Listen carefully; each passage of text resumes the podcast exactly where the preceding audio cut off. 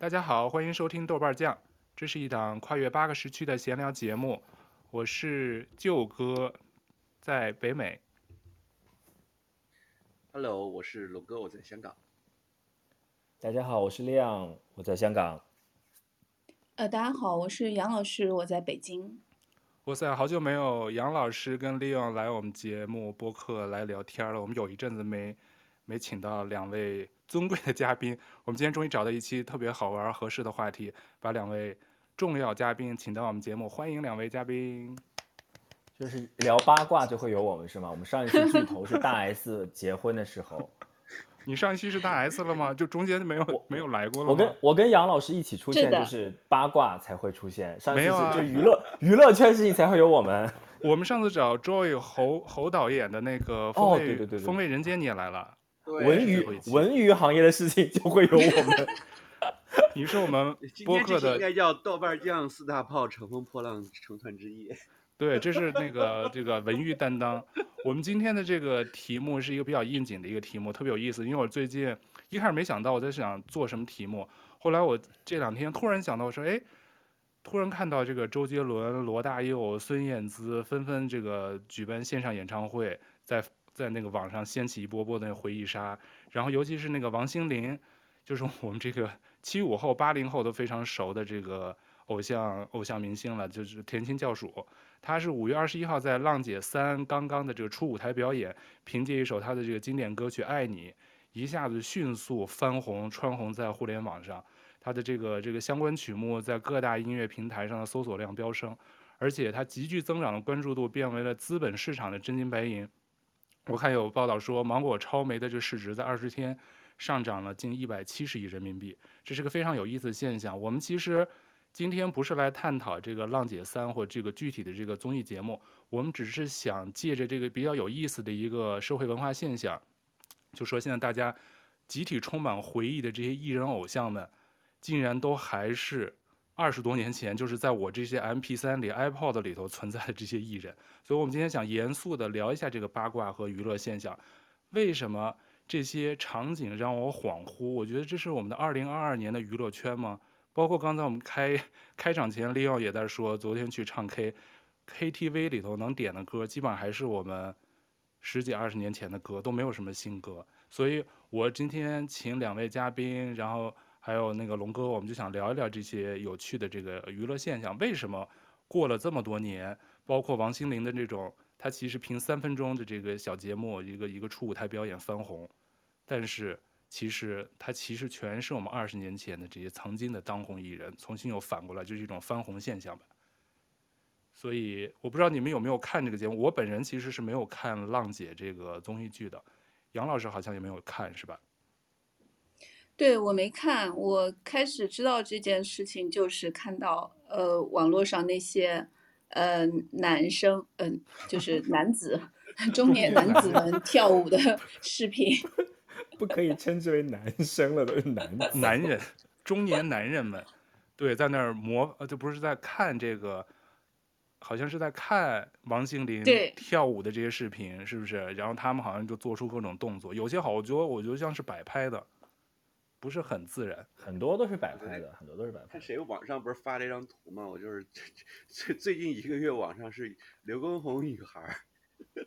然后刘畊宏女孩，王心凌男孩，油腻的王心凌男孩，还有什么孤勇者小小学生？对。所以杨老师，你作为一个女生，你看到这个这个现象，因为其实王心凌应该都算是我们这个年代当时的这个很火的偶像了。你当时看到这个王心凌的这个翻红现象，你是通过这些男生，就是这些男人们，就是女生。男子们，中年男子们的这个这些大量的这个视频，在网上看到以后，才反过来关注这个事儿的吗？对，我是先看到有这些视频，然后就说什么呃，王心凌又爆火啊之类的，然后我又回去看了王心凌的表演，嗯，后来这个视频还在络绎不绝的出嘛，但我就觉得有点烦，就是就是王心凌我还是挺喜欢的，但是那个年代其实她。呃，就是就是，嗯，怎么讲呢？就是她当年确实很火，然后的确唱了很多甜歌，然后演偶像剧什么的。但是我印象当中，她不是不是他们这批小花里面最火的，所以我对她就还好。嗯，只是后来这些呃，就是网上太多太多这种呃，老婆拍老公，什么从厨房里拿着菜刀出来 就开始跳舞的视频，我后来就有点烦了。菜刀。对，我觉得其实老公的这些视频其实都是他们老婆拍的嘛，是不是？如果老婆没有这种滤镜，带着爱意去拍下来，其实也没这么多热度。他这是一个，也不叫反刍，就是一个通过这个视角又让王心凌翻红，反正挺挺特别的一个一个角度跟视角。对，我是觉得这个可能一开始是自然而然，确实是因为这个那那首歌其实放出来我们都哼得出来嘛。其实我。就是你可能不太清楚它的歌词什么的，但是其实当年真的是火过。但我觉得后面其实跟刘畊宏有点像，就是当他自然而然的有些热度的时候，后面肯定还是有很多推手的。这个我相信，嗯，像有些热搜啊，像有些这个后来的视频，可能都是做出来的。因为，呃，平心而论，当年王心凌肯定不是他们这批就是小花里面最火最火的啊。我我个人觉得，我猜测是这样。嗯。利用是在看这个，你因为说你其实是在追这个《浪姐三》是吧？你当时看了这个全全部的他这个初舞台表演，应该有上下集。听说其实有二百一十一分钟的，得等三个半小时。其实好像据说，其实当时给王心凌的这个单人个人镜头，其实一共没有三分钟。他们当时可能也没有想到这无心插柳柳成荫嘛。我觉得芒果卫视也没想到。你当时看的时候什么感觉呢？看全全部的这个节目。我其实是我有我呢就比较闲，我我看各种综艺，我发现呢，其实现在不光是芒果的这个《乘风破浪》出了个王心凌，还有包括刚刚说什么那个刘畊宏跳操也出圈了，包括之前芒果有一个节目，就是当年那个快乐男声不是有批人吗？就当年选秀的时候选出来以后也不怎么红，但当年很红，然后他们呢。就是做了个小节目，就把这一帮呃快乐男生的这帮老男孩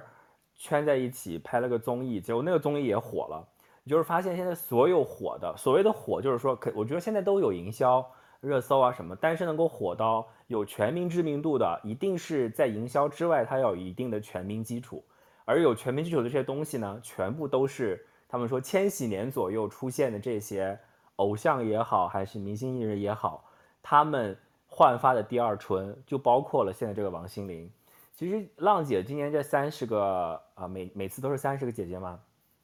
她每次选的这些人物都是有搭配的。呃，王心凌这个就是对应了当年那一波那个千禧年期间啊红的偶像里面的一个人物。就是刚刚杨老师也说了，王心凌当年也很火，但一定不是最火的那个。但是现在拎出来就已经是火成这样一塌糊涂了，就说明现在太不能打了。当年随便一个唱片时代，随便一个什么偶像拎出来，稍微焕发一点生机，就可以引起全民的这个小高潮。只就是映射现在的这些娱乐行业，真是太无聊了。现在的娱乐业没有一个活人明星，大家都是那种就是机器产物下来的，就没特色。当年这个啊，一个赛一个，就是你当时觉得啊，也也还好啊，对吧？王心凌是火，但也没有怎么着，也不像周杰伦那种等级。但是放到现在来，就已经可以引发全民的，就是考古狂潮。只是我觉得很悲哀的，就是现在真的是没东西了。就现在火的这些人，都是二十年前火的这些人，大家都都在都都在考古，都没有新东西看，所以挺悲哀的。对，这其实为什么就当时我今天想聊这个话题，我也就是我的一个感慨，因为当时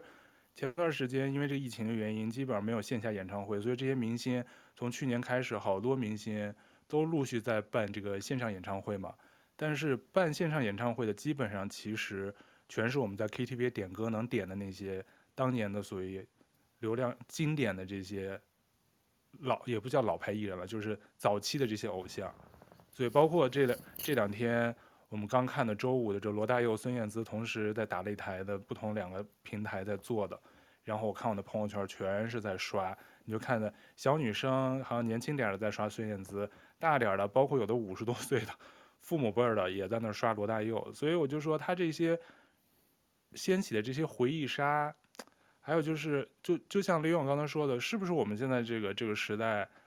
就是已经这个娱乐圈乏善可陈了。我们现在只能在，也不说炒冷饭，就是能带给我们集体回忆的，还是早年的那些有实力的这些艺人呢？杨老师觉得呢？嗯，我特别赞同。就是我觉得最近其实不仅仅是像呃王心凌的这个现象，我觉得最近，嗯，包括我自己，就是最近在看的一些 就是影视的节目等等，我发现好像都是十年，至少有十年的历史。就像啊，呃《甄嬛传》，对吧？《甄嬛传》已经播出十年了，然后大家还是津津乐道。然后，呃，像很多很多，我觉得就是我们能够反复去琢磨的一些影视的作品也好，音乐作品也好，的确都是，呃，差不多是千禧年到，我觉得最多也就是到呃十年前这样，嗯，的确就是想不起来有什么值得，呃，就现在也会出一些文艺作品。但是可能火的时候看一下就算了，就的确想不起来有什么值得我们反复去琢磨的。然后周五的晚上，因为我是看了罗大佑的演唱会，我也很想看孙燕姿，但是因为我没有装抖音，所以就没看。呃，就是看罗大佑的演唱会的时候，我当时就特别感慨，我就觉得说，呃，罗大佑当然是这个，我觉得是华语乐坛这个无出其右的一个创作者，但是。嗯，除掉罗大佑这样大师级的人物，其实还我们成长的年代里面还有很多很多好的歌手，像像像像之前什么周杰伦啊，包括孙燕姿，包括像陶喆这种，就像他们这样能够当年被我们传唱，然后音乐也很好，词也写的有一点有一点意思在里面，而不是那种口水歌或者完全像现在的 idol 一样靠打榜。现在的 idol 可能他一个歌，什么电子专辑可以卖出几千万张。然后，但我们从来没有听说过，就是我觉得除掉他的粉丝之外，这个社会当中的正常人从来没有听说过的一首歌，其其实就我觉得就完全是社会中的正常人，你谨言慎行哦，小心粉丝。就是不正常，就是、非粉。对，就是继续继续。就是就是因为我有我我正好有个好朋友，他是在一个呃艺人经纪公司，呃。工作，然后他每天都在他的朋友圈里发他旗下艺人的这个 各种各样的呃作品。当然，他的作品就是一些照片。他是一个歌手，但是他没有什么歌拿得出手。他自己也知道，这个歌所谓的歌手其实是没有歌的，没有作品的。但是他的点就是说他长得很帅，所以他每天发的作品就是这个这个小朋友。呃，这个各种各样很很很帅酷的照片，所以我就觉得还挺感慨的。就是其实，呃，有大量的人，包括他们的歌迷，其实是在花钱，因为这些所谓的电子专辑，他要花钱去买这些人的代言的商品，他们都会花钱去，呃，花钱去花很多钱去买，甚至是买自己根本就用不掉的那个那个数量，因为就要帮他去冲这个销量等等。但实际上留下来的是什么呢？呃，不过在这么想的同时，我也一直在告诫自己，就是说，呃，会不会是因为我们老了，就我们就变成鲁迅那个书里面写的酒精老太，就看什么都不顺眼。也许年轻人真的认为他们的作品非常好，也许十年之后。现在的他们的粉丝也会津津乐道于说：“哎呀，我们怀旧一下青春，看我们当年的这个青春里面听过的歌，其实很好听。只不过是因为我们这代人看不惯了。我自己就像酒精老太一样，就是什么也觉得这个什么都不对。我我也在想，会不会有这个原因？是我们的审美已经跟现在的再再年轻的一代的人不太一样了。我们的这个审美的审美的。”感觉或者喜欢的这些歌，因为我今天在外头那个露营，我就放了一些中文歌，但我放的全是怎么说所谓的老歌，就像是如果你现在真是我其实好久没去 KTV 了，如果现在真去 KTV，你让我点歌，我真是我脑子里能想出来的可能还是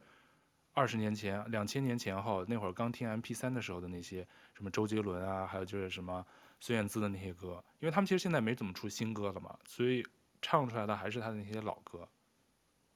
我觉得不光是这，其实就是我们现在讨论这个问题，是用我们的娱乐方式作为评判标准来评判现在。可是现在的年轻人，哇，现在年轻人这四个字说出来，我真的是不开心。比我们再小一些的年轻人，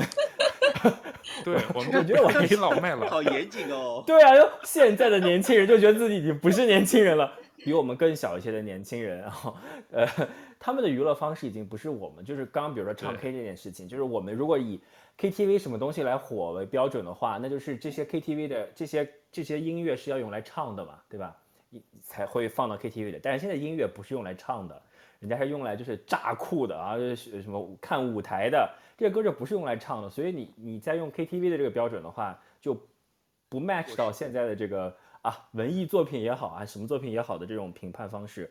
呃，并且现在娱乐方式也不一样了，人家现在的人也不会去 KTV 了。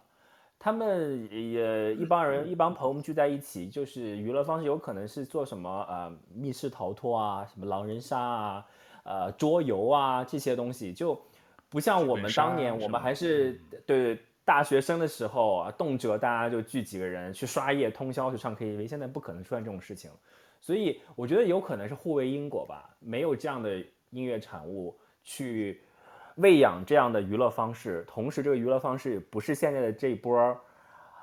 年轻主力军所喜欢的，所以他也不会去呃产出这样的音乐产品。我不知道哪个互为因果吧，我觉得他们应该是互相彼此影响的。这这这，如果是单纯从音乐上，我我我我觉得有有有关系，并且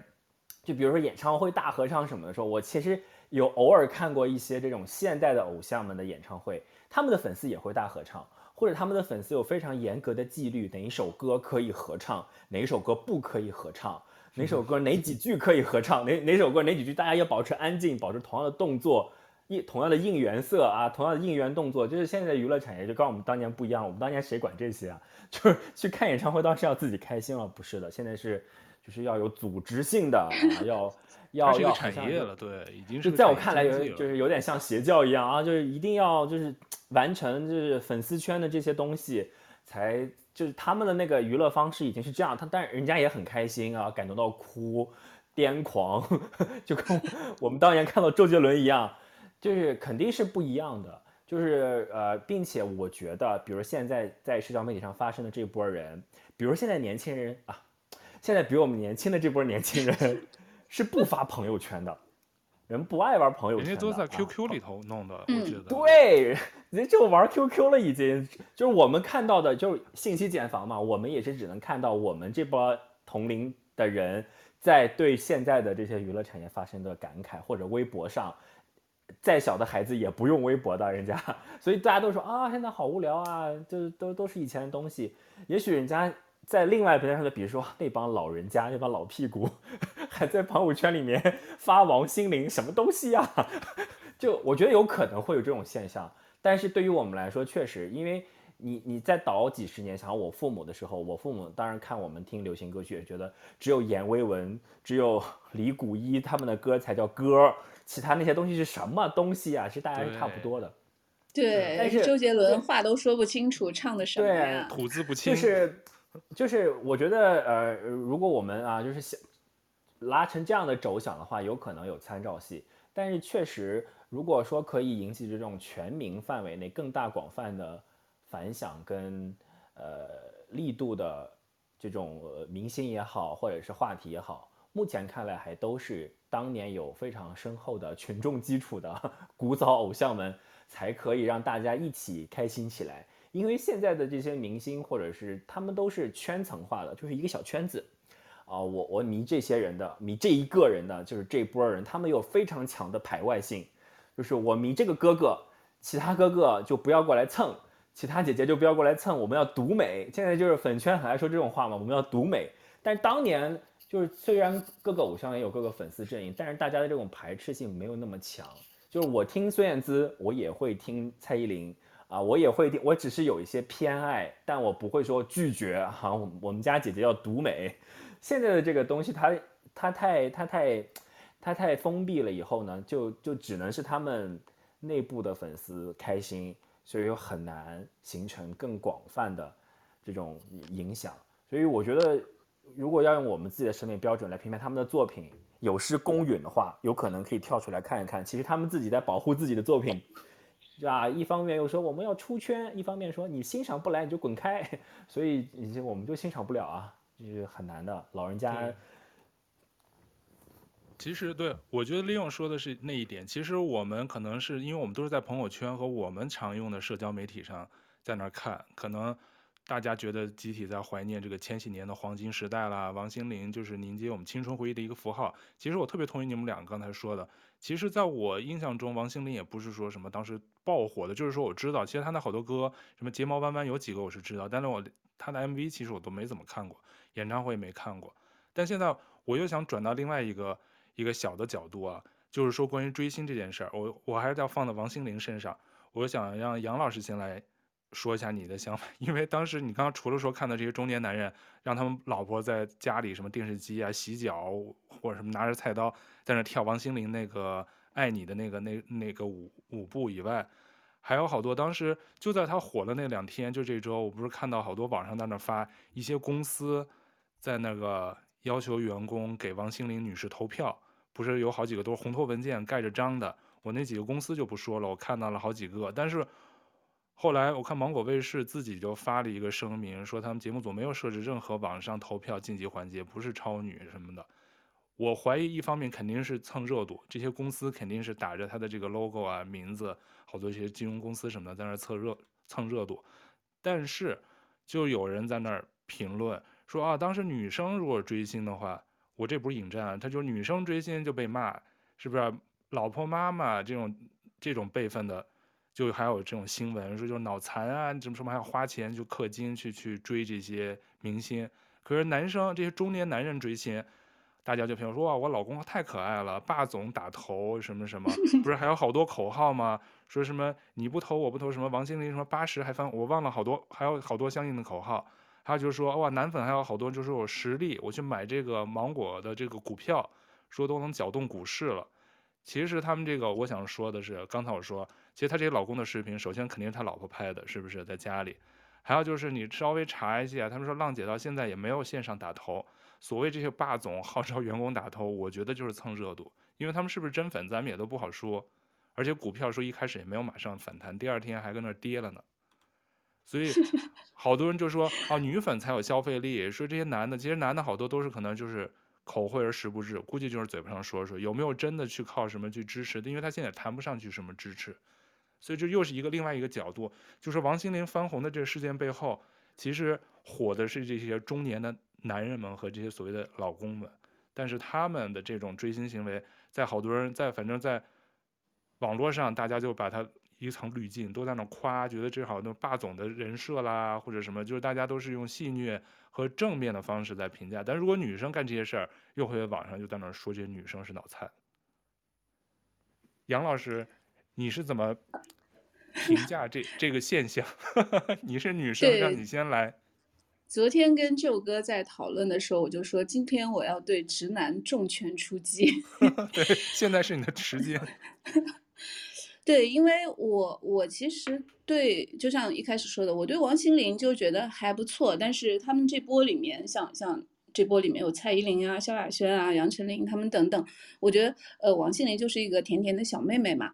然后看她再出来，然后状态不错，呃，而且是我觉得真的有，呃，微博上有个词叫像素级的，就是表演了当年的甜妹，我觉得也也不错，就是甜妹大家都是喜欢的。但我的确后来对这些网上，呃，络绎不绝的出现的这些老公们跳舞的视频搞得很烦的原因，就是在于，呃，呃，首先很假。就是因为你如，因为我们比如我们不管是看电视也好，看录播也好，或者是呃事后再看，你你你第一次看的时候，肯定旁边的人不会拿着手机在拍你嘛，一定是看过之后再重新看，假装自己很惊喜，什么抹眼泪之类的去拍。首先我就觉得，呃，一次两次就行了。差不多得了，就这种感觉。然后呢，我的确会有一种感觉，就是因为追星，或者是尤其是现在追，就我们刚刚讲的，比我们更年轻的年轻人追 idol 这个事情，在媒体上一直是被批判的，对吧？因为尤其很多呃很多嗯，其实无论男女 idol，他们的主要的粉丝其实都是女生，这就很奇怪。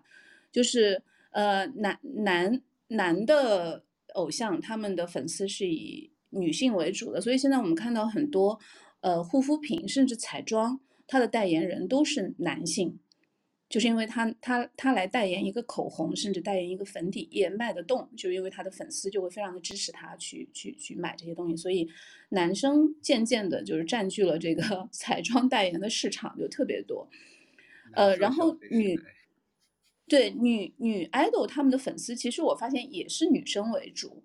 呃，像什么当年这个特别火的创造一零一啊什么的，呃，就是。全是女孩子，然后他们的粉丝，据我当时观察媒体，也都是以女生为主，包括呃后来就是创造一零一出了一个最大的这个呃黑马，就是杨超越嘛，杨超越的粉丝更加是基本上是以女生为主，所以女生追星的时候，我们看到很多媒体上都是这种讽刺的或者批判的，就说哎天天无所事事啊什么，或者是整天就去打头就去做数据这那的。然后当男生，而且王心凌当年她的的确确就是歌火，但是没有到大火而特火。就当年其实她在内地开演唱会，她很多时候票是卖不动的啊，就是票可能黄牛的票都砸在手上，是卖不动的。而且我现在回忆起来，当年即便是王心凌很火的时候，因为王心凌的火是跟那波台湾偶像剧是同同同期的。对，台湾偶像剧其实它的。呃，粉丝群体主要是女生，我真的想不起来当年有任何一个男生说我爱看台湾偶像剧，就可能会有，但是数量肯定没有这么多。所以我为什么很反感现在网络上这些就是跳舞的男子们，就是因为我觉得真的很假，就是表演的成分很浓。如果是罗大佑唱歌，他们潸然泪下，我是相信的，因为罗大佑的粉丝里面有相当多的是男性。但我觉得，呃。王心凌一开始这个火可能是就像就像亮说的，他肯定是有群众基础的，他的歌我们每个人都能哼上几句，一定是有群众基础才有了最初的这个火。然后顺便插一句，我觉得每一个综艺或者真人秀，其实，呃，像王心凌这样的现象是他们求之不得的一个一个事情，就是因为我相信每个综艺在呃策划的时候，其实都会想好说谁会比较出彩。啊，谁会谁会谁会可能会红，但是往往红起来的是一个谁都没有想到的黑马。呃，我我有一个朋友是做娱乐的，他就说这个黑马就是所有做娱乐人的这个，就是怎么讲，就是极度向往的事情。就像创造一零一出了杨超越，其实杨超越啥也不会，他的里面有很多韩国练习生。对对对，出了杨超越，然后第二年这个男版的出了，当时俄罗斯那个男孩子叫什么？突然忘记了。哦，什么司机？哦，对对对对对，V 啊，对啊，完全现在没消息。你说利路修啊，对对对，会说中文的吧？是吧？特别拽，然后老想退圈。对，就说杨超越跟利路修是所有做综艺的人的梦寐以求的人，就是因为一个综艺如果能够出一个黑马，那简直就是。就就是太棒了，因为如果没有他们的话，可能会是一个唱跳都还可以的比较平均分的人，但是他永远没有这种，没有没有这种热度嘛，所以所以我是觉得说，就是我我我后来比较反感，就是我我对王心凌还是蛮喜欢的，就是现在因为现在好像就很流行甜妹，我对王心凌蛮喜欢，但是我真的觉得这些男粉我持保留的态度，就是我是觉得说他们其实是。是在呃，就是我我觉得就还挺假的，就去就去打造自己一个很有趣的人设嘛，就是哎，我我很怀旧我的青春怎样怎样，但其实当年他有没有听过王心凌的歌就，就就还还两说。另外就是男性的粉丝真的没有什么，呃，怎么讲，就是呃。男性的粉丝没有什么商业大商业价值，这方面女性追星我觉得还是实打实的，就是他就会去支持你，不管是去给你做数据、数据女工也好，还是去买你代言的产品也好，呃，男性一拥而上喜欢上的偶像，嗯，就往往没有什么。好像是速度变快了。哦，嗯，好的，对我也说的差不多了，就是我主要是比较反感这种做作吧。杨老师，我跟你说，当有一天你看到一帮男的看，呃，罗大佑的视频哭的时候，请你也清醒一点，这也是假的。就是就是因因为你不你不玩抖音嘛，嗯、我抖音世界就是这样的。如果抖音世界就是流量为王，嗯，只要有一个视频火火了，所有的 copy 就会蜂拥而至。所以你就是就其实根本没有所谓的男粉来情怀，这就是大家在模仿这个桥段在拍视频而已。今天可以是杨丞琳，明天也可以是罗大佑，后天也可以是周杰伦，没有真情实感的，清醒一点。所以，所以这这这些东西，我觉得就是，呃，说的难听点，有可能就是赚流量的一个呃一个一个资本产物，或者是一个商业视频。说的婉转点，就是一个搞笑的东西，就是不用 take it serious 来看的，就他根本不，他都走不到说男男性粉丝这一端，他顶多就是男性。他他就是借一个，就是嗯呃，抖音的这种 UP 主，他每天要想各式各样的桥段来 PO 视频，哇，突然有这样的一个梗，这样的一个点子，那大家就蜂拥而至，就来模仿，因为抖音也只需要拍十几秒、二十几秒，所以是很容易复制的。就嗯，就如果你玩抖音的话，你会发现你刷抖音会有很多同质的这种同类型的这种呃视频的这种东西。就是就根本不不存在粉丝，真的粉丝只会在他圈层里面玩，他不会在大众平台上面去搞这些东西的。所以我，我觉得，就包括你说，现在那些呃女性的消费品也是男性爱豆来来来代言，就是有有的人会觉得说啊，对于女性是很不公平的啊，女性的这种呃娱乐行业的从业者失去了很多机会。有的人又说啊，站在另外一个角度看。其实是这个消费市场是女性在有话事权的。我要这个男人为我涂口红，我现在就是要要求他，我在消费他的男色。我以前是要有女女性的明星来代言口红，贩卖的是一种就是啊，我如果我涂了口红，我也可以好像这位姐姐一样这么性感、这么美丽、这么呃光彩照人。现在不了，我知道我不要，我我成成为不了你这样，这张脸是不可能换的。但是我现在就是买他，我买这个哥哥啊，他来诱惑我，他涂他为我涂口红，呃，是这种老公和男朋友的这种感觉，就是都是消费行为。但是 从另外一个角度来看，好像是好像是消费者有了更多的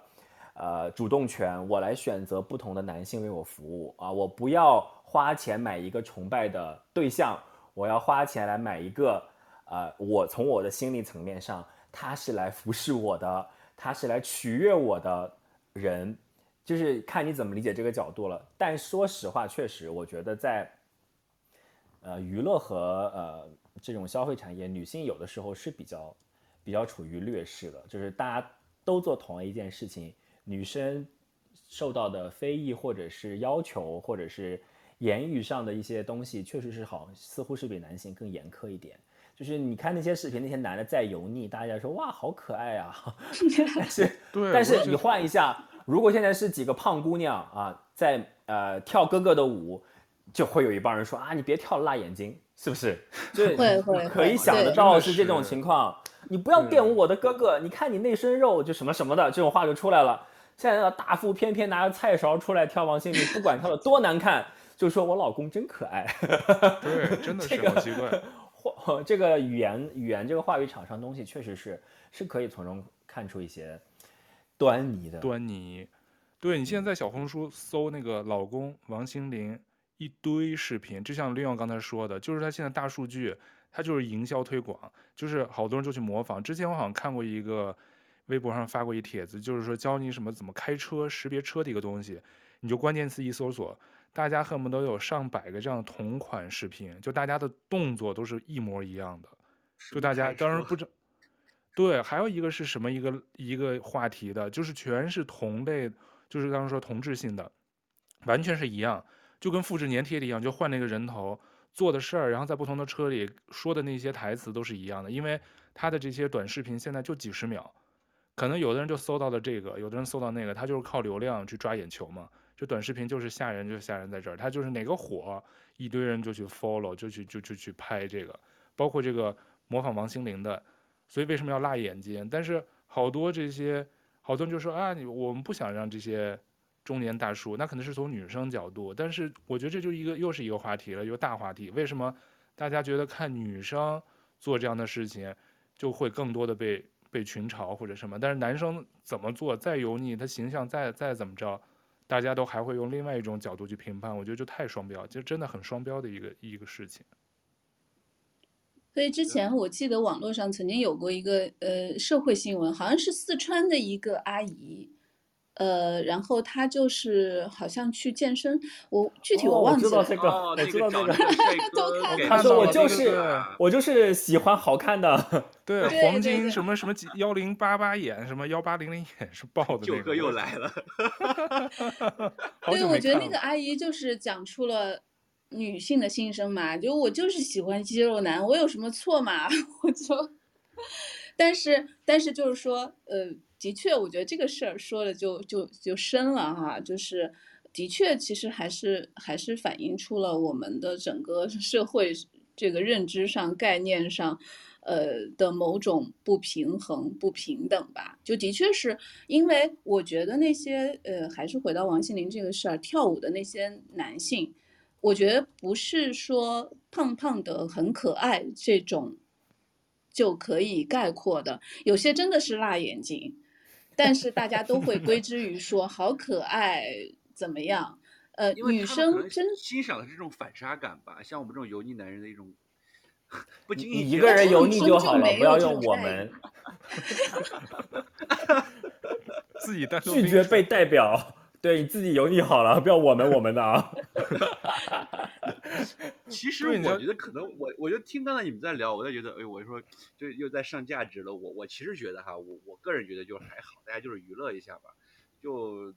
怎么说呢？就是我们当年像爸爸妈妈他们，如果迷李谷一啊什么之类，他们哪天在街上看到明星的时候，我们虽然也会不理解，但是我觉得也是蛮尊重的。但是我同意你们说，就是说抖音上这个哥哥们跳舞这个，我是觉得就是确实像杨老师说的，就是可能作秀的成分就就太多了。但是你要是说是去追你当年曾经的偶像，我觉得不管男生女生，我觉得就是一种娱乐。你哪怕你去抖音上跳跳舞，然后哪怕我是我我 我是我是我是蹭流量，然后我也不是真心的，但是我有流量获得开心，我觉得也也也可以啊。就是我觉得没有必要去太批判这些油腻老男人，我还蛮同情他们的。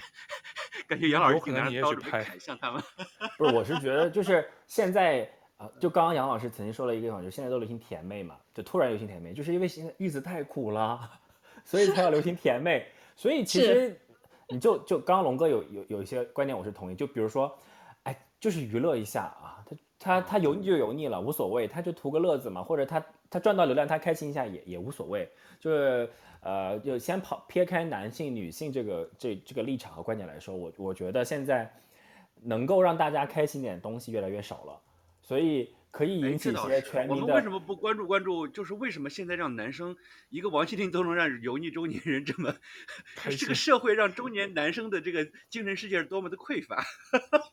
我觉得不光是中中年男性，所有的人现在在这样的，尤其是这几年的世界里，这个想开心的点是很少的。就是所以抓住一个可以开心的东西，大家就会。呃，疯狂的去玩，是。那再想说，那为什么这个年时代产生不了大家开心的东西呢？我觉得，比如说你，你刚杨老师说，像王心凌当年是蹭上了呃台湾偶像剧那个热潮，在在之前不是湖南卫视又搞了一个什么生生不息嘛，就搞那些、嗯、呃香港音乐港乐。哦，对。当年台湾跟香港的这些明星偶像产业这么火，是因为当年他们的这两个地区的经济发展的非常好，是腾飞期。经济腾飞的时候，呃，文娱行业也会非常的繁荣，呃，所以就产生了可以影响超出他们区域覆盖内的，蔓延到整个大中华区，有可能当年的影响力，呃，蔓延到整个日韩、东南亚、整个亚洲地区都是台湾跟香港的这些明星啊、偶像。但是随着这个经济中心转去大陆，他们也慢慢没落了嘛。那转向大陆以后，大陆不是也开始搞选秀吗？什么超女啊，什么快男啊，等等一系列，就是有过那么一段伴随着经济腾飞期而应运而生的这些，呃，很辉煌的娱乐产业。所以这些人依然是现在的经济没有那么腾飞了，同时看上去比较繁华的娱乐业已经只是资本在互相玩的产物，它就没有产生了那么多扎实的有影响力的偶像。我们还只能够。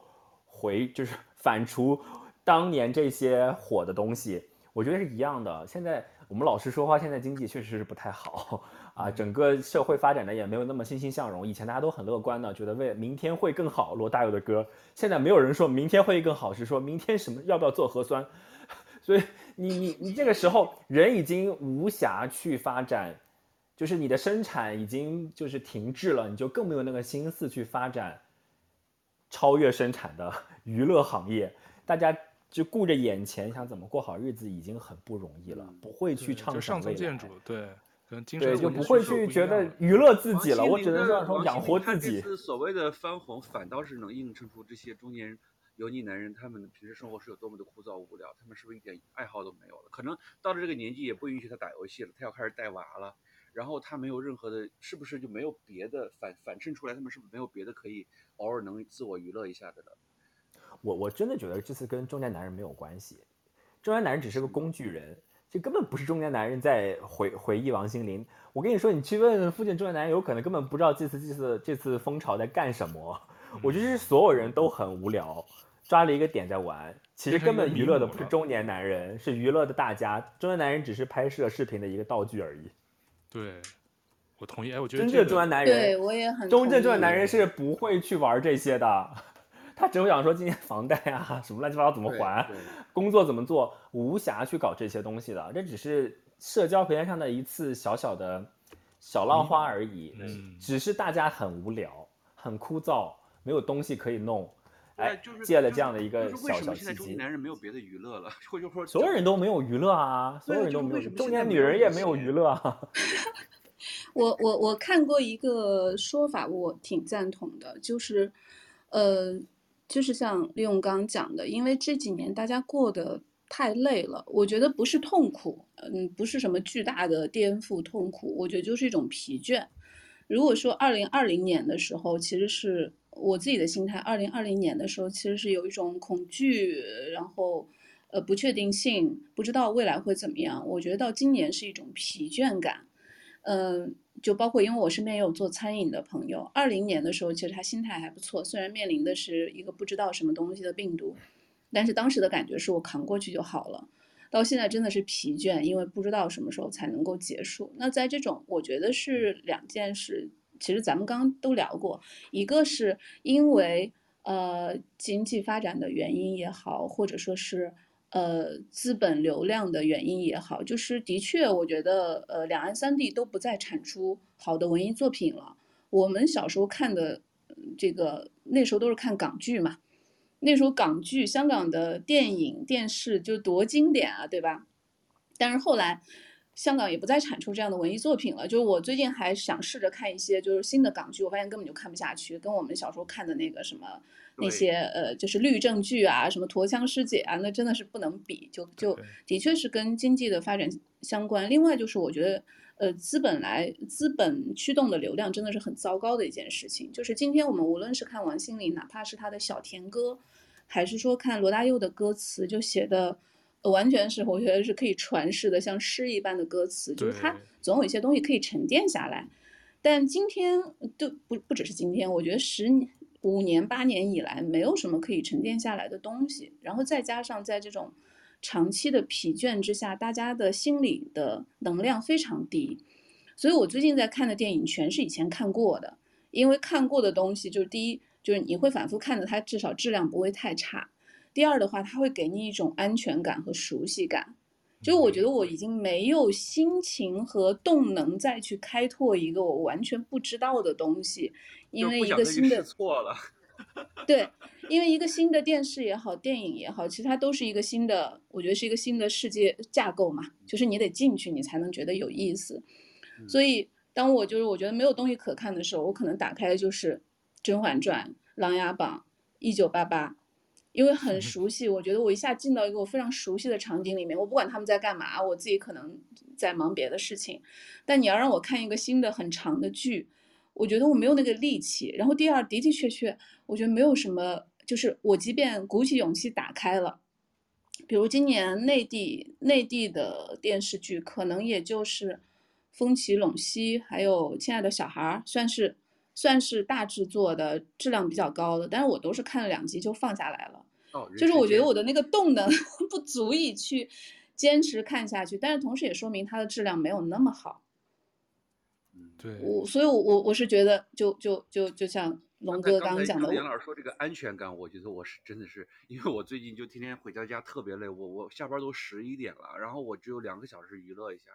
我最近我就在看那个《爱的迫降》，就看看美女啊，对对，我就就觉得听他俩对话就觉得很好玩，看他俩在那儿你侬我侬的，就觉得斗嘴啊，特特好玩，就就特别有安全感。如果我打开一个新的，我要花心思去去 follow 他那个思路，就感觉哎呀算了吧，我还是不打开新的吧。所以舅哥最近老推荐我看新的剧，我其实一个都没看，就是就是没有安全感。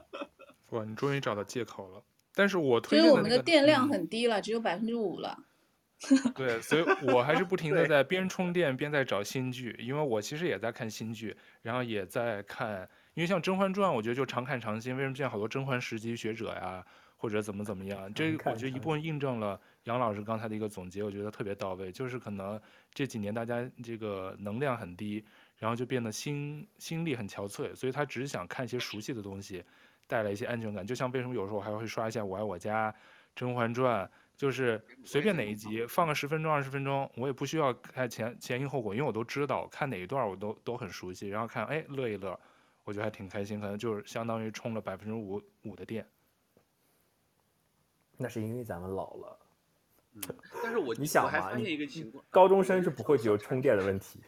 充我我我前年还是大前年有一次去深圳，然后居然跟一个网友，然后 在网我们那个网友带我去看了李宗盛的演唱会。然后呢，我当时、啊、那我们看了同一场哎，真的假的？是不是在深圳？深圳深圳看的李宗盛演唱会啊？哎呀，你们这是塑料友谊。为什么没有遇到你？同一场都不知道。我们和龙我当时都已经准备好发朋友圈，各种感动，结果发现听完下来，发现好商业化，发现李宗盛也没有那么投入。我我平时在网上听的歌那么的喜欢，那么的感动，是，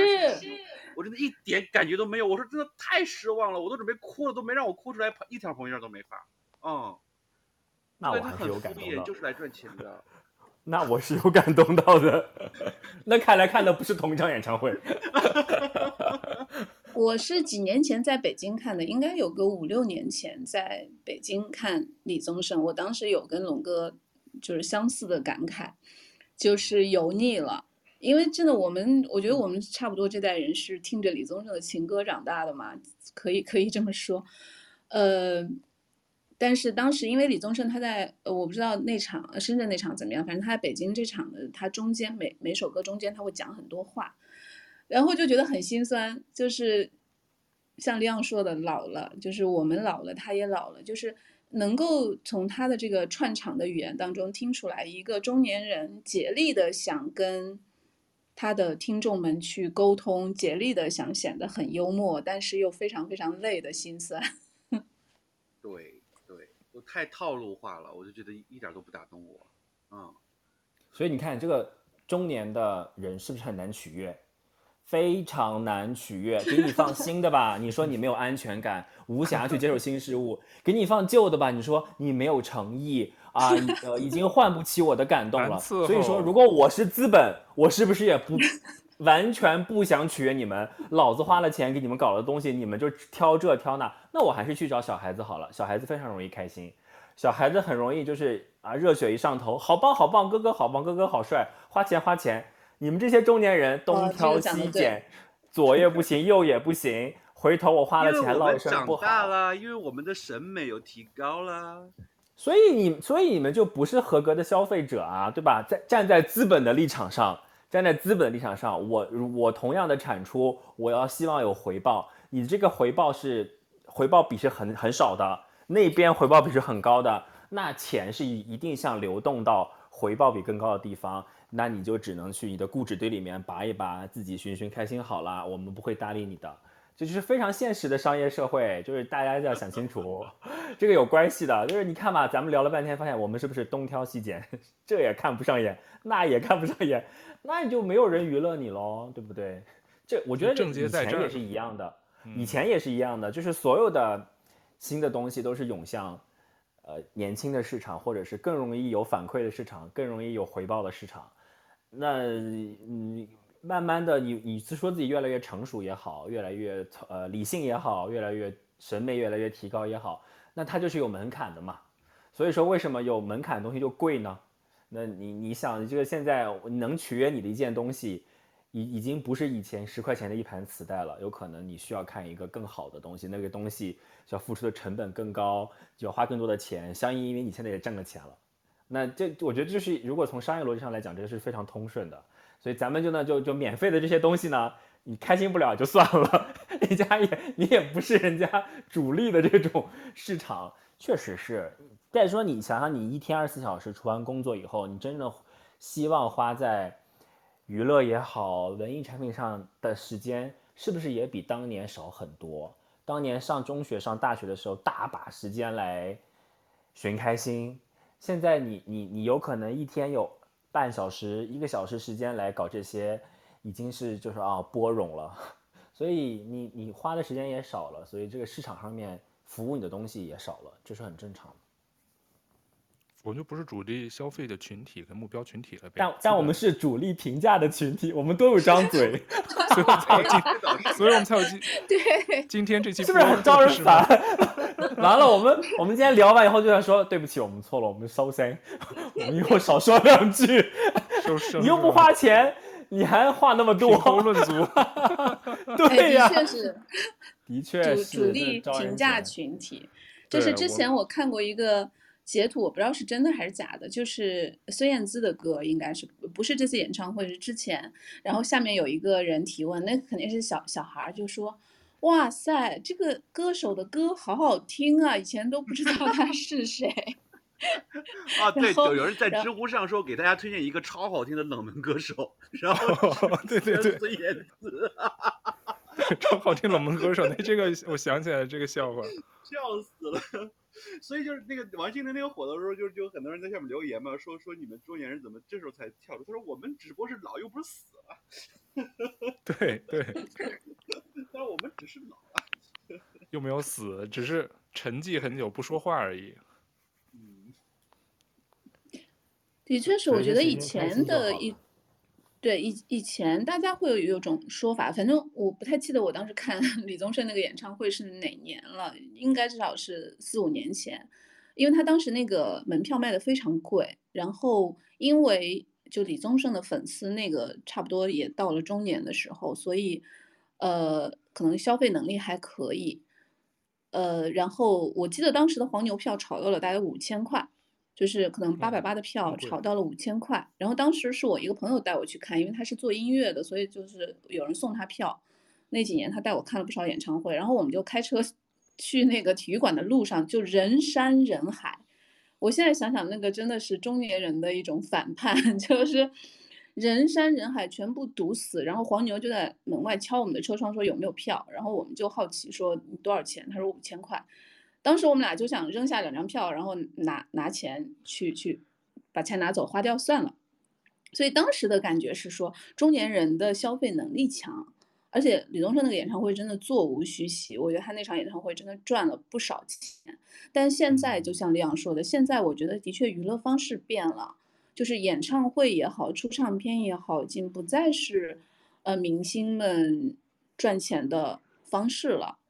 赚钱的更多的方式，可能就是我们之前，包括应该是去年还是前年，就是因为那因为那件事情，所有的这个养成类的选秀不是都被取消了嘛，不允许再做了，就是倒牛奶的事件，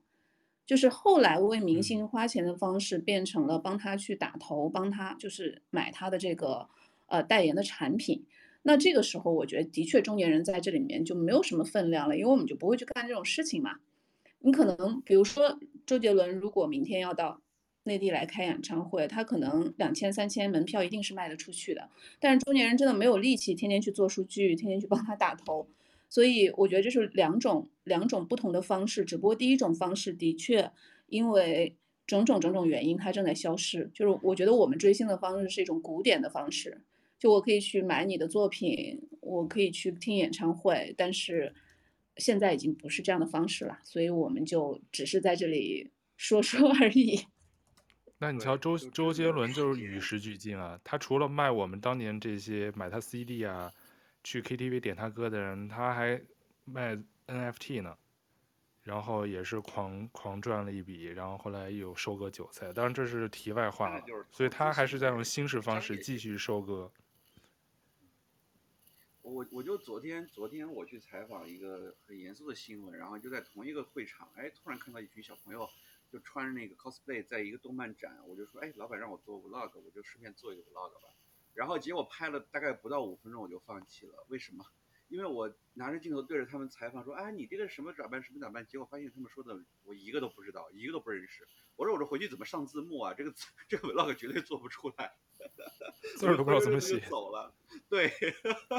所以现在的好有时间啊，就是他会在淘宝上，这些香港小学生、中学生，他会在淘宝上买布料、买假发，然后自己做一整套 cosplay，手工做出来，然后花一天时间带家人会带着他们去现场各种拍照、去展示什么之类，然后在那互相搜手换名片什么，哦，我都觉得哇，我我觉得这小朋友真的太闲了，真的是。不是小朋友太闲，这是小朋友的生活，好吧？你是小朋友的时候你也这么干，人家也不用上班，对不对？人家也不用还房贷，当然就肯定的嘛，人家不是闲，这忙着呢，小朋友忙着呢，这是小朋友对，这就杨老师常开心的娱乐方式。只是我们现在追星方式在变了，已经在改变了。我们这集是不是改名叫 《中年人的心酸》？中年人的就是少逼逼，你又不花钱。你还这看这那看不惯，我们我们知道就是那个我们要时刻保持警醒，不要做一个那个什么都看不惯的中年人，这样很招人烦的。啊，你这什么都不产出，光说这不好那不好，就是我觉得有可能是心态变老的一个标志，或者是固化的一个标志。你不是那么 open 新的向新的事物了，很容易看不过眼，因为它跟你的生活经验、人生阅历不同。当发现这个不同的时候，我如果我们当年小时候的时候，我是充满好奇心。发现不同就要去探索它。现在我们发现不同，第一个升起来的是防御系防御机制。咦，它不对，它不好。这就是那个年龄给我们带来的一些就是副作用啊，就是看到同样的东西，先你站的角度已经不一样了，你没有那个心思，没有那个就是刚刚刚杨老师那个动能这两个词，动没有动能去开拓它，就是你你会用比较轻易的方式。先先有一个防御机制，说，嗯，这个不行。我们当年可不是这样子的。觉得这个对，觉得他们玩太 low，觉得他们玩。哎，对，人家就会，人家这就是中年人的开始，慢慢的越来越滑向中年，步入老年的一个 心理机制，就是对新的事物开始越来越呃多挑剔。所以这期我们终究还是错付了，就不该做这期。这就是最后就会变成了老伴儿酱啊！这老伴儿，每次聊到 每次聊到后边就是离不开中年这话题。然后就是感觉中年男人现在人家也会有新的爱好，人家可能等你变得稍微有点资本的时候，然后就不再追星了。我就觉得我要玩古玩，我要玩高级的音响。哦，我跟你说，我现在就是玩上了一个中年人中年人的事物，很很中年人喜欢玩东西都好费钱哦。对，嗯，甚至你喜欢 whisky，我最近喜欢 whisky，、啊、开始买各式各样的 whisky，苏格兰的 whisky 啊，然后现在在迷日本的 whisky，哦，一瓶都好贵的，然后发现说我的妈呀，真的是，后来你知道入了这个圈儿，发现这个东西好贵，不仅 whisky 贵，杯子都好贵，有有可能一个杯子都要比那个酒还要贵了，你说这啊，这这这我还是烧钱的爱好。对啊，想象当年买个周杰伦的磁带十块钱了不得。他们家让我猜这个酒杯多少钱，然后然后就就嫌我 low，然后不是说了吗？我老板还嫌我喷的香水 low。香水也很贵，我前阵子是搞蜡烛，现在是搞 whisky，都是烧钱的。真的是好 low 的，然后后来搞的本来说原来答应他说等他生日的时候送老板一瓶他喜欢的香水，然后就后来就挑的时候我就各种打听，我就说千万别再挑 low 了，然后被老板再鄙视一顿，因为我当时喷那个 N F 那个香水嘛，就我就觉得挺好闻的，出来运动挺好的，然后结果老板就说你上面不要喷这个了，然后我就觉得被华丽丽的鄙视，觉得哦，我一个六十岁的老板品味居然这么高。好好挣钱吧，所以还是印中年人。嗯，印证了刚刚李勇说的，就是抖音上那些就真的是做出来的，真正的中年人就是在，呃，对，品 whisky，然后喝酒，呃，钓鱼，然后然后再数落现在年轻人不行。哎，我们好烦哦。对呀、啊。所以简单总结一下，今天我们的意思其实就是刚刚借用杨老师的一个一个观点，其实就是我们现在在这个不确定和充满风险的环境中，像我们这些中年人倾向于把希望哎，不是年还记得轻人吗？只。是稍微年老的年轻人，就稍微年长。嘴硬吗滑向？刚才不是还滑嘴硬向吗？滑向中年的，我们这样吧，我们就是就是中年人啊啊、就是呃另另外一个世代的年轻人啊，算了算了算了，中年人吧，无所谓了，放弃反抗了，就这么着吧，真是好累哦。因为他们其实 其实我为什么能让我们 共鸣，就是因为它经典呗，能引发共情，是不是？而且就是在这种互联网传播时代，让我们这些人通过这种一种什么集体回忆啊，在这个特别让我们心累的这个碎片化时代中，获得一种脆弱的连接。我觉得其实就是这种目的。但是我们不管比我们更年长的人怎么着，比我们更年轻人怎么着，反正我们就在自说自话，说的是我们这个群八零后也好，或者什么。你刚刚讲，心心态吧，挺好的。诶，可能也有代表性，可能只是能代表我们这年龄段的人的一部分心声吧，我觉得。嗯，我觉得刚刚宙哥讲自说自话的时候，有一种破罐子破摔的感觉。我就说，哇塞，我做这期真是终究，我刚刚不是说了吗？终究还是错付了。当时哎，应该是各个时代都有话题。后来我们聊着聊着，后来觉得好像确实是。在我们自己这个小圈层里头的一个在舒适圈躺着，在指点江山的感觉有一些些了，但是确实我们就什么点，就像父母那一代可能也会指点我们在听的歌一样，就像刚才你们几个都提到过的，所以我们现在当时根本就，对他们说明当时根本就不了解你们为什么这么迷周杰伦，这么迷王心凌，有可能等到我们老了有了小孩之后，我们可能反倒会有一种更包容的心态，觉得哇，我小孩喜欢什么，随他去吧。就我觉得我们这代人可能以后对待年轻人会更包容一点。我希望我们首先我，我们首先要很努力的不了解，没有关系，不理解也没有关系，我们自己能开心一下就不错了。就是能开心三分钟啊，随着我们啊 Cindy 的舞蹈开心三分钟已经很开心，很不容易了。你因为现在能够 让你开心的东西，哎，我也喜欢看他跳舞，对吧？对他的歌真的能让你开心的东西已经很少了。开心了就开心了，我觉得我我觉得以后单线程一点，开心了以后就不要说不对，这是不是资本在操控我？不要考虑这么多，你就开心一下好了，管他呢，就算资本开操控你也好，至少还能操控的你开心啊，是不是？对，现在就享受当下那两分钟，嗯，少思考，拿了少思考以后不要做节目了，我们我们的节目不就是以蹭流量为准吗？等一下，这个中年男人就要喝着威士忌去看展喽，然后经纪人应该不对啊，哇，去看展多贵啊！阿巴索好几百块钱一次，啊。哎，你看，这就是资本，你那个票真的好难，很多人找我要票，我说那个票我也没有，媒体只能进去采访，但是那个票真的蛮贵的，那个票据说是好像还要先用。对啊，他们那天跟我说，这个票。首先要花什么好几大千，还要优先花好几大千才能优先开给第一批 VIP。我说人家 VIP 都有消费能力去买一东西，还要花钱。哦因为首先 Art Basel 它是一个拍卖会，就是它的那些东西都是明码标价卖的，就这艺术品买卖嘛，所以它会先分呃预预先呃优先场次，那优先场是可以里面还有酒啊，那些人拿着啊边看画啊边看展啊，说这个不错啊啊六百万我买一个，然后最后两天才开放给公众。当然我也没有这个钱去买这个展品了，我是认识一个就是策展的这个朋友，他可以带我们带进去，但那个就是那个就是哦，就是有消费能力的，真的是有消费能力才会做到的，就去去去娱乐自己的事情。我觉得那个有时候不是娱乐，就是装逼的，或者或者去 或者花钱。所以 Leon 已经暴露了中年男人的又一个特性，叫就是 Whisky，然后看这种很难一票难求的这种展，然后匆匆的，然后再录过我们小播客。然后每天日常满满的，这是一个中年男人精致的中年男人的周末生活，装的还可以是吧？装的还可以，精致的中年男人，像对啊，就我说的，对。然后还有新闻民工的一个周末。我今天追求就是好好的睡个觉，然后嗯去按个摩。行，完全这个天上地 人天上人间不一样。我们我们打住吧，我们再说就暴露自己更多了，就是更更更老人家。对对对，我觉得我们今天就借也借这个，对啊，杨老师周末有什么活动？今天我因为最近都是居家办公嘛，所以周不周末的问题没有很很大。我我我的生活，我觉得不仅是中年啊，我都已经滑向老年了。我就每天基本上是，我每天基本上是健，哎、呃，健个身，然后呃，这个公园里逛一逛。最近公园关了就，骑车出去溜一圈。公园逛，逛公园。天哪，这，然后再给花阿姨遛弯的感觉，再给花拍拍照。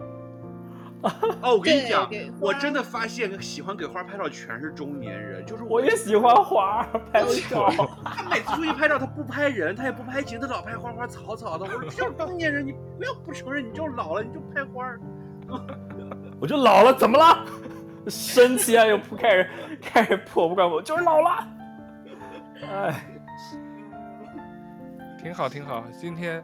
答疑解惑，就解开了一个谜团。我们自己身在其中，当时没有意识到，聊着聊聊开了，我才意识到究竟症结在哪里。嗯，希望我们可以保持一个平和的心态，能够轻松的过完自己的一生。什么东西啊？对，就是大家都是享受当下吧，就该怎么着，注意被资本流量操控的同时，但是获得短暂的开心，我觉得在这个当下也是挺难得的一个体验，就是享受当下，又不要想这么多，然后也尽量拥抱一些新鲜事物，然后做过我们精致的中年生活吧。做最美好的，那个叫什么？呃，做最美的女人，化最精致的妆，也就是你不要把你这些油腻的台词拿出来，听不下去。刚刚刚刚这首歌好不容易做了一个非常好的 ending，然后你现在又来啊，就把气氛拉 low 了，把这段掐掉。我会掐，我会掐，剪掉。集体说个这个，对，集体说个 closing 啊，然后那就。很高兴今天，嗯，杨老师跟利用又来做客，跟我们这个聊聊最新爆火的这个小话题，然后又带有带有自己个人观点，跟我们分享了一些我们自己的一些就这个热点话题的想法吧。然后谢谢两位做客我们这期的节目，我们下期再见喽，谢谢，谢谢，拜拜，谢谢豆瓣酱，谢谢，拜拜。